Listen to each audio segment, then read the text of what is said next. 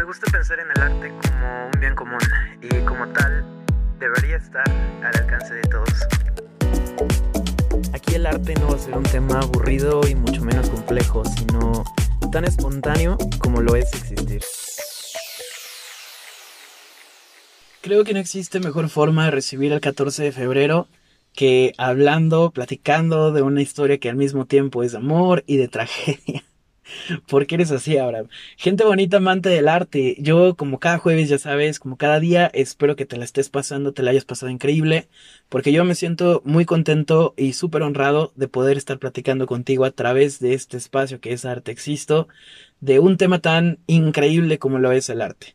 Ya sabes que estoy en redes como arroba Existo en Twitter e Instagram para que vayas, me dejes un comentario acerca de si te gusta el podcast o no, pero bueno, a lo largo del capítulo de hoy vamos a platicar de varias cosas que pues seguramente te llamarán la atención, entonces dejo a tu servicio mis redes para que pues por ahí me dejes un comentario.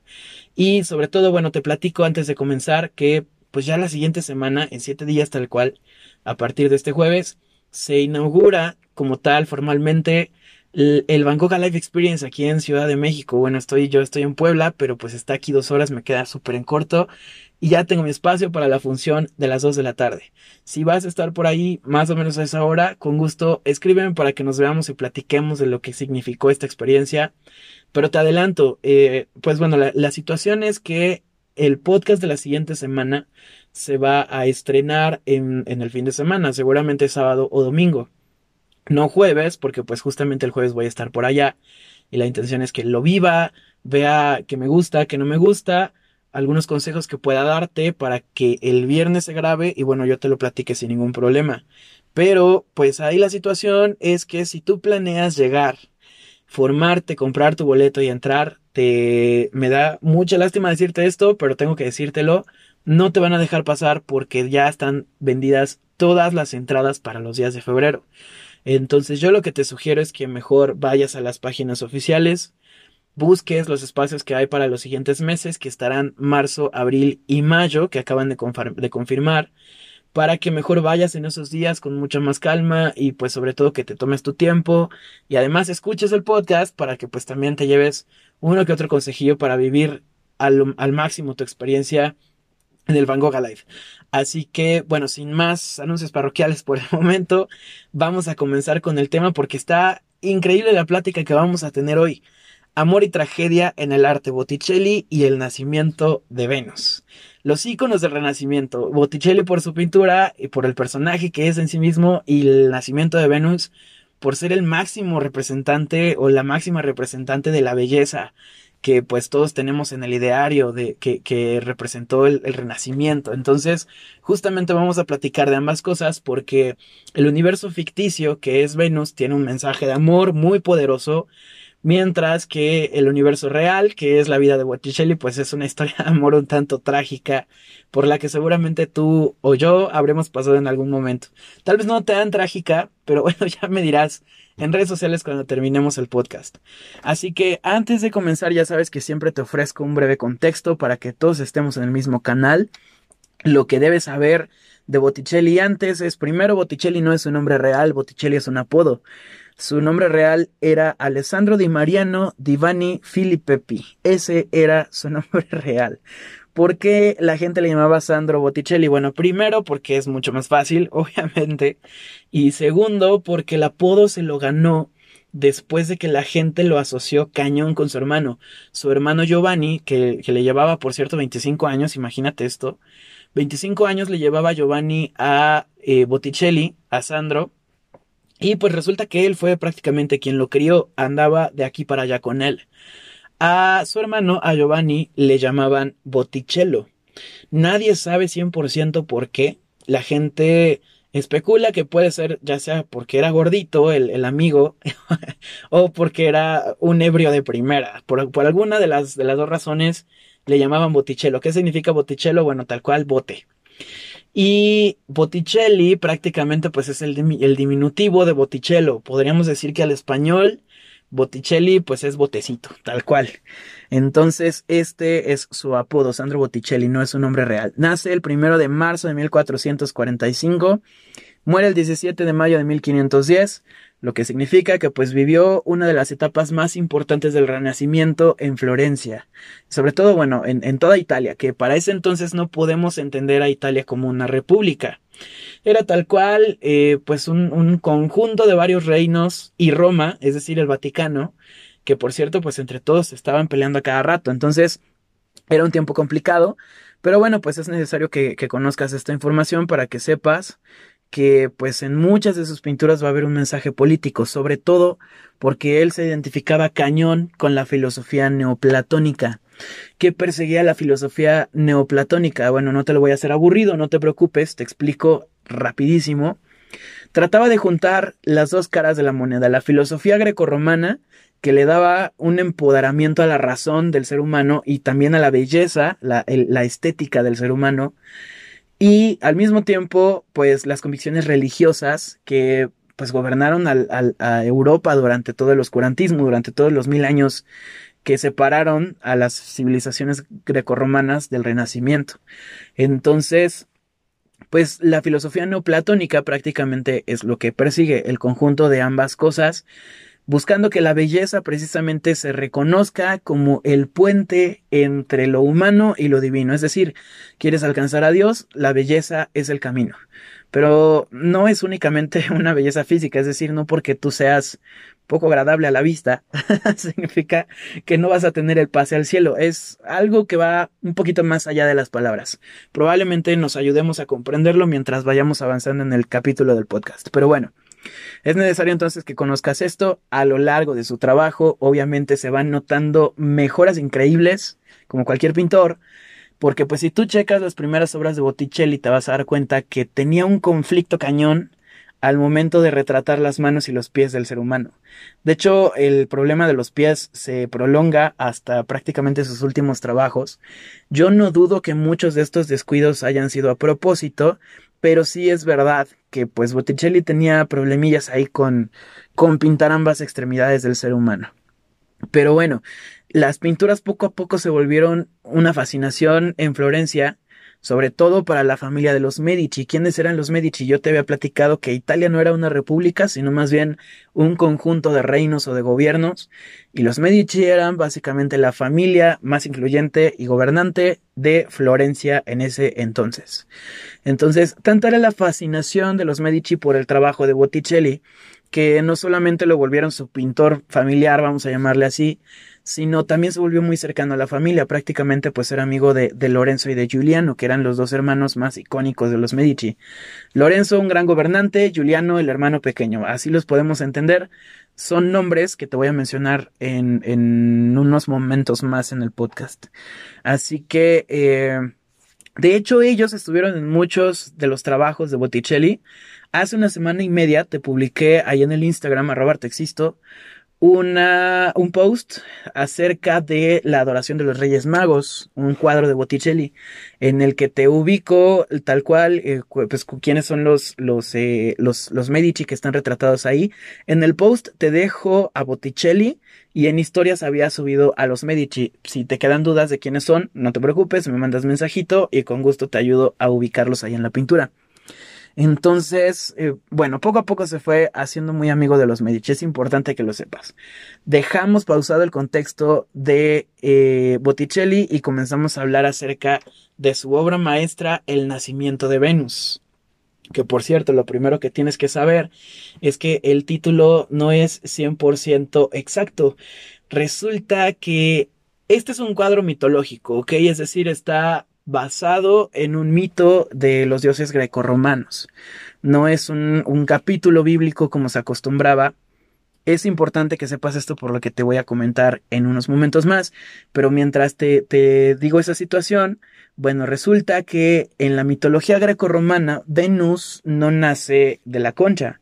Venus nace del acto de la castración de Neptuno. Al caer sus genitales desde, eh, desde el Olimpo hasta el mar, hasta el océano, es como tal cual se lleva a cabo un proceso de fecundación entre el cielo y el océano y así es como se da el nacimiento de Venus. Prácticamente así es como se puede entender pues toda esta situación. Entonces, por eso te digo que no es un cuadro exacto. Realmente el nombre debería ser La llegada de Venus, porque retrata más bien la llegada de Venus a Chipre, no tal cual su nacimiento. Pero bueno, es la primera cosilla, el primer dato que te doy acerca del cuadro. Termina de pintarse en 1485 y las dimensiones son grandes. Mucho más considerando toda la controversia del cuadro. Te platico. Las medidas eran de 2.78 metros por 1.72 y pues aparte de que era un cuadro mitológico, es decir, ya era en sí un desafío a las creencias religiosas, aparte de esto, fue uno de los muy pocos desnudos que existieron en el Renacimiento. Si tú te pones a ver obras de otros artistas, te vas a dar cuenta de que realmente es difícil encontrarse desnudos en pinturas, en frescos renacentistas, porque pues para la moral de ese entonces pues representaba un desafío por completo. Sí, eran, la sociedad estaba loca, tal cual, eh, comparándola con nuestro comportamiento hoy, sin embargo ver el desnudo gráficamente en una pintura pues no era algo correcto, vamos a llamarle así, así que era un doble desafío a los principios religiosos que todavía estaban muy presentes en la sociedad. Entonces, imagínate siendo un doble desafío de estas dimensiones, pues era, es algo importante que debemos tomar en cuenta. Pero bueno, procedo a platicarte un poquito de los detalles que podemos encontrar y digo un poquito y lo digo literalmente porque hay mucho detalle del que se puede hablar en este cuadro sin embargo en este capítulo solamente vamos a mencionar lo que tienes que saber porque al final le voy a dar un plot twist un tanto interesante al cuadro. Sin embargo, pues ya habrá espacio en post de Instagram para que le demos un poquito más de atención a todos los detalles que podemos encontrar en el cuadro, que es una cantidad impresionante. Así que, ¿quiénes forman parte del cuadro? Bueno, del lado izquierdo, es decir, a la derecha de Venus, encontramos a dos figuras divinas grecorromanas. En este caso son Céfiro y Flora respectivamente el dios del viento del occidente y la diosa de las flores, así tal cual. De alguna manera ambos están soplando y mucha gente podría afirmar están soplando a Venus para que llegue, se acerque a la Tierra y del otro lado, es decir, a la derecha del cuadro, a la izquierda de Venus, se encuentre con una de las tres horas, que bueno, las tres horas también son figuras de la divinidad grecorromana, que en algún tiempo se asociaron más bien con las estaciones del año. Sin embargo, desde un punto de la historia dejaron de asociarse con eso para convertirse en conceptos 100% humanos. Dejo esto y lo vamos a retomar en unos momentos más. Entonces, eh, podemos decir que Sephora y que Sephora, que Céfiro y Flora eran tal cual mensajeros del amor, ellos fueron, eh, fueron amantes según la mitología, de hecho tuvieron una historia bastante complicada, controversial por ahí, ya sabes que la mitología grecorromana es un complejo de chismes, entonces, bueno, Céfiro y Flora no son la excepción, así que pues esa es la situación, son mensajeros del amor y del otro lado está una de las tres horas. La Venus es esta chica preciosa que podemos ver al centro del cuadro, que de alguna manera está retratada pues con una postura un tanto confusa. Yo te reto, adelante hazlo, te reto a que repliques la postura que tiene la Venus y te vas a dar cuenta de que prácticamente es imposible. Ponle atención a sus piernas y pues básicamente no tiene ningún tipo de soporte, es como si estuviera mm, semi flotando, semi levitando por ahí en, la concha que le da llegada a la tierra. Entonces, en este caso, bueno, está retratada de una manera de alguna forma erótica, pero controlada o equilibrada, no sé cómo describírtelo de una mejor forma, pero te doy el contexto, porque hoy nos podemos confundir mucho con esta situación, ya que hoy vemos el pecho de una mujer como algo sumamente erótico. Afortunadamente los tiempos comienzan a cambiar, sin embargo, pues hasta hoy sigue estando muy presente la idea de que el pecho de la mujer es algo completamente erótico. En ese entonces no era así, lo veían más bien como un órgano funcional, era más erótico aún el cabello que los mismos pechos de una mujer. Así que en todos los cuadros de Botticelli en los que te vayas a encontrar con la figura de la Venus, o en este caso de, la modelo de la cual hablaremos en un momento más, vas a notar que sus peinados son totalmente extravagantes, el, el cabello es casi el protagonista de la obra, y en este caso, bueno, le da mucho movimiento. Además, es un peinado de cabello suelto, podemos decirlo, que era de hecho una característica de las mujeres solteras de esa época. Así es como se les reconocía por el cabello suelto. Era algo, un, un instrumento seductor en ese, en ese entonces era considerado de esa forma.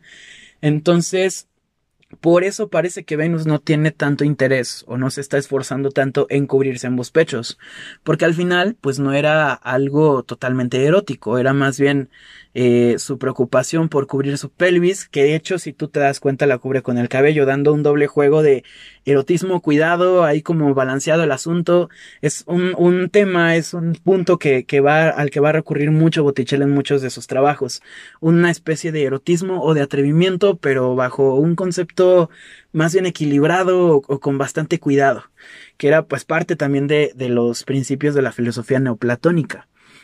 Entonces, pues esa es la situación ahí con, con Venus. El estándar de entonces, como te comentaba, era muy diferente. Y si tú ves, bueno, yo creo que a pesar de que el estándar de entonces era distinto, eh, yo al menos a mí me pasa, yo cada que veo el rostro de la Venus, literalmente me siento cada vez más enamorado. no sé si a ti te suceda, pero la verdad es que resulta una pintura pues muy bella, muy bonita. Aunque te diré, cuando uno le pone atención a los detalles, resulta que no lo es tanto, tiene una figura un tanto deforme, pero a simple vista, vamos a llamarle así, pues sí es eh, una representación bastante importante de la belleza en ese entonces. Eh, el rostro de la Venus se ve más bien nostálgico, pensativo, que de hecho es prácticamente un sello de los trabajos de Botticelli, que en este caso también retrataba ese ideal de la filosofía neoplatónica, la razón, el hecho de que de que esta persona sea Venus o sea otra, otro personaje, se retraten con un rostro pensativo, no era que evocara algún sentimiento de tristeza o de nostalgia de manera directa, sino más bien al simple hecho del pensamiento. Se ven pensantes esos rostros, se ven reflexivos. Y eso para él pues era un símbolo o una significancia de la, del propio intelecto del ser humano, que como te comentaba, según la filosofía no platónica, la razón pues era un, una característica del ser humano que se retoma mucho en, en estas, pues en esta corriente de pensamiento. Así que es la razón del, de, de, ser del rostro de la Venus en este cuadro. Así lo va a retomar en, en muchos otros trabajos más, pero bueno.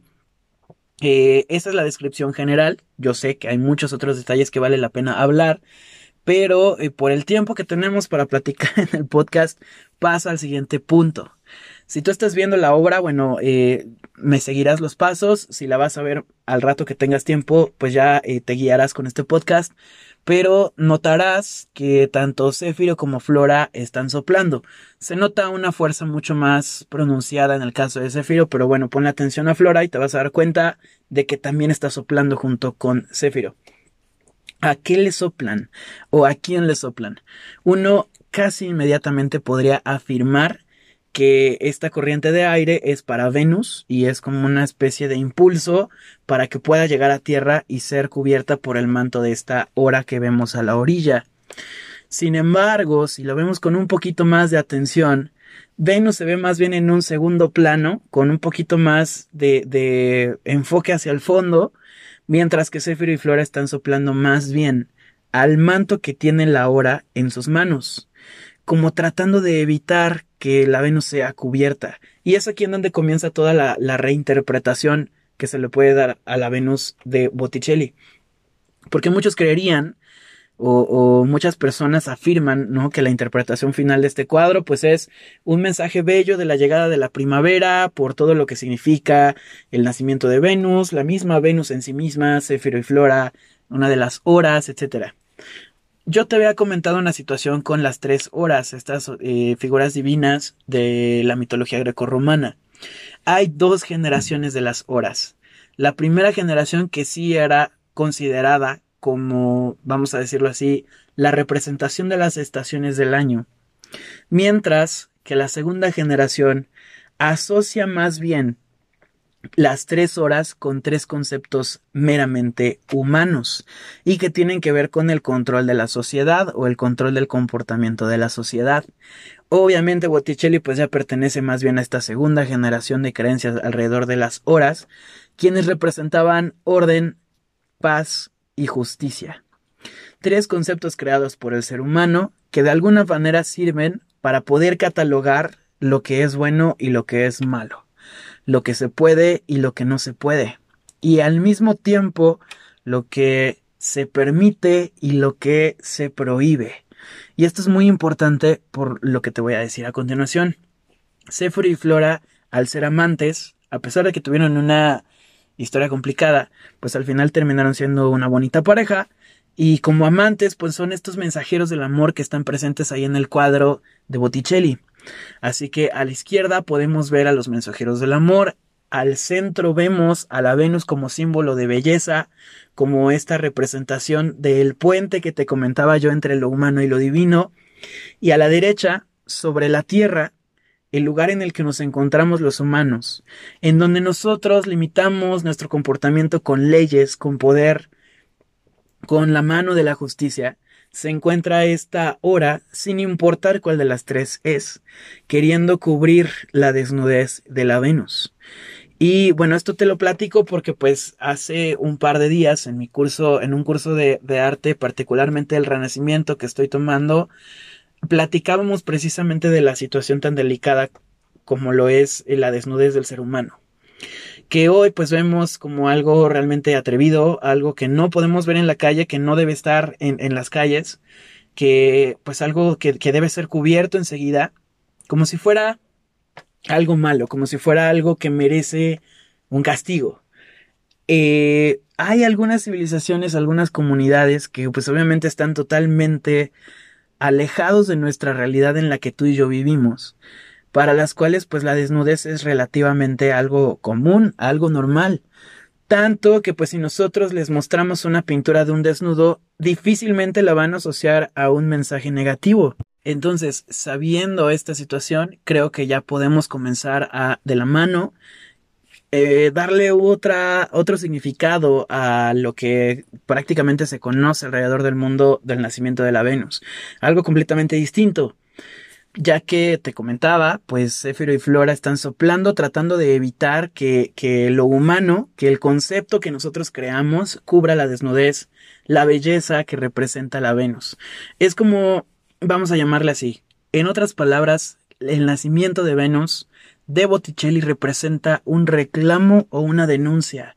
¿Denuncia ante qué? Ante las limitaciones que nosotros como seres humanos le damos a conceptos que de alguna manera nos unen con lo divino, que de ninguna forma tienen algo necesariamente malo en sí, pero pues que nosotros al construir conceptos positivos, entre comillas, también damos la cara a la posibilidad de que exista el lado contrario. Eh, podríamos llamarle la dualidad de, la vida, ¿no? Lo bueno, lo malo, lo, bonito, lo feo, etc. Al construir algo positivo, inmediatamente eh, eh, inmediatamente comenzamos a entender el mundo desde la otra perspectiva también. Si existe algo bueno, necesariamente existe algo malo.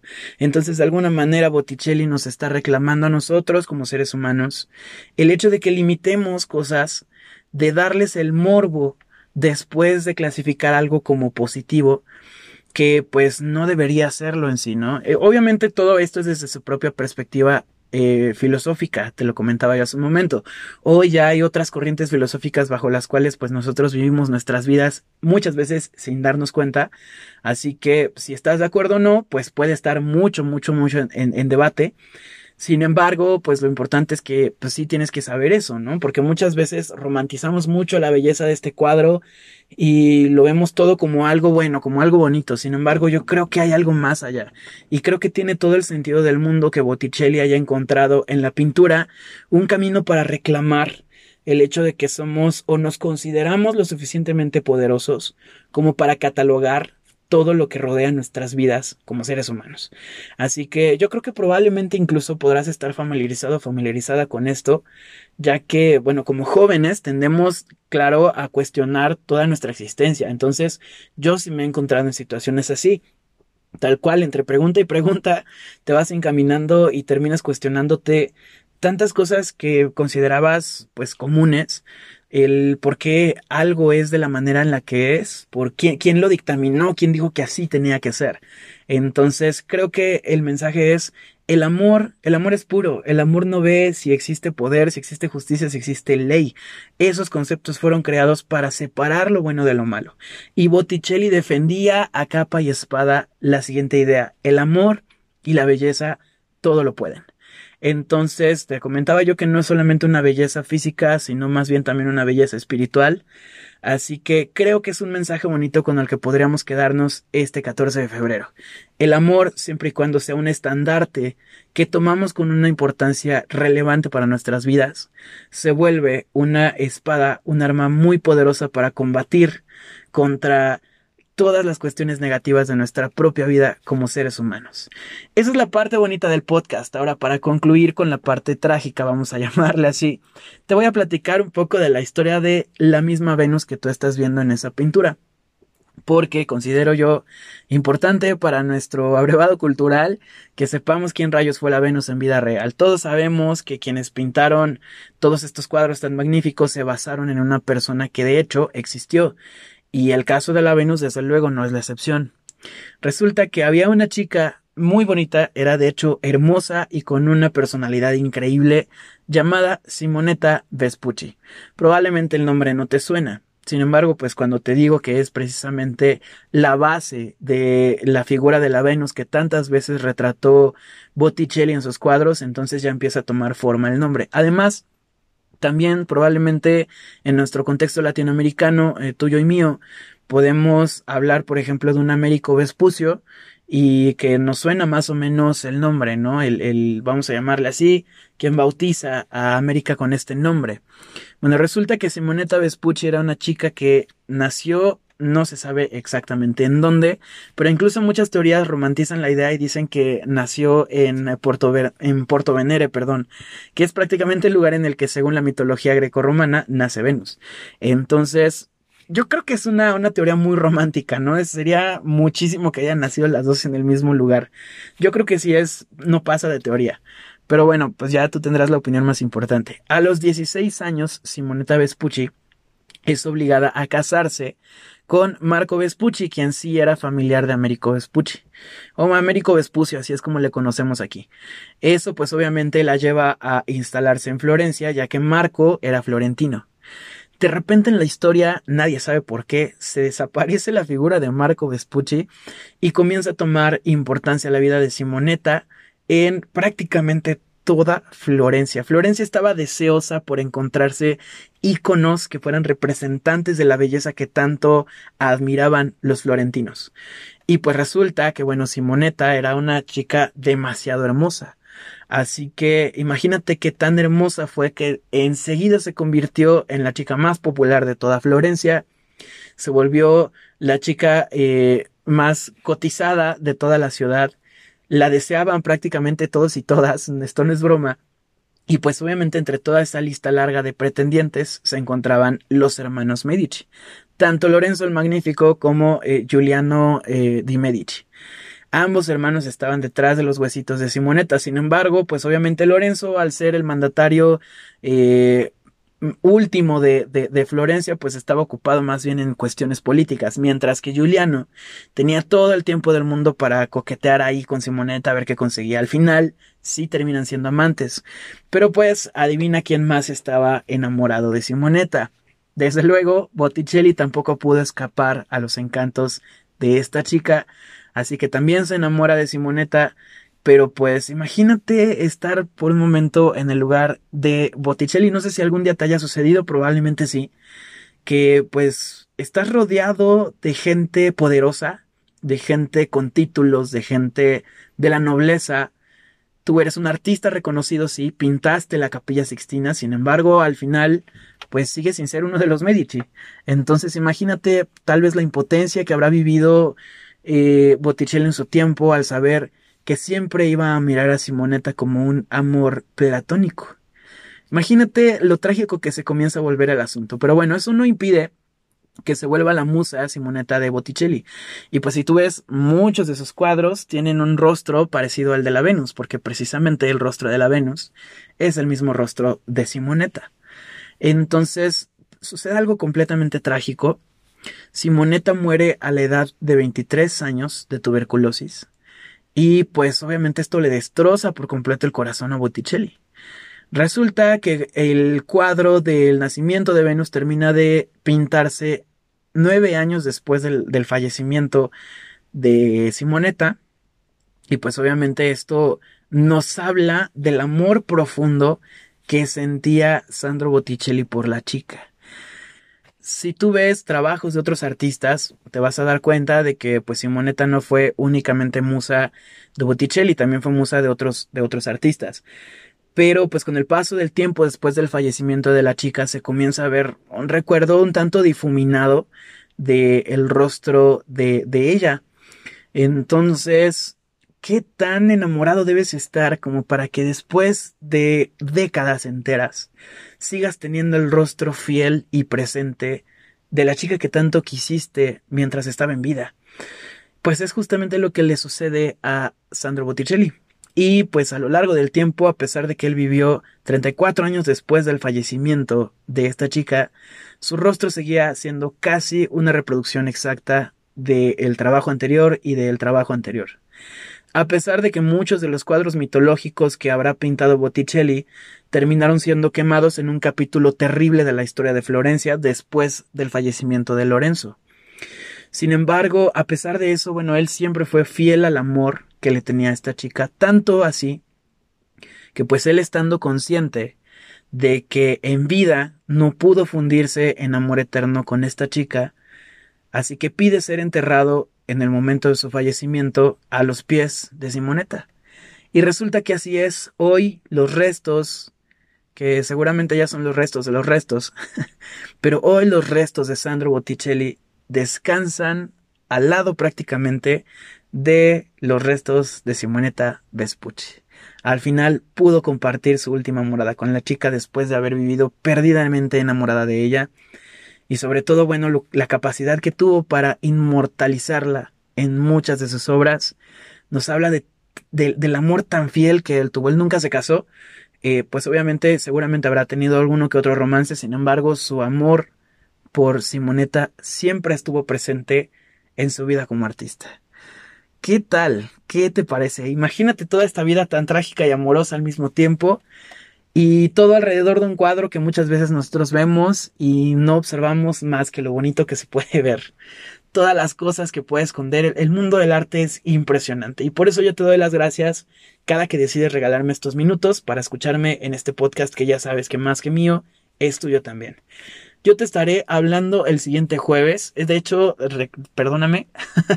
te recuerdo que la siguiente semana te estaré hablando más bien en sábado o en domingo acerca de toda la experiencia del Van Gogh Life Experience.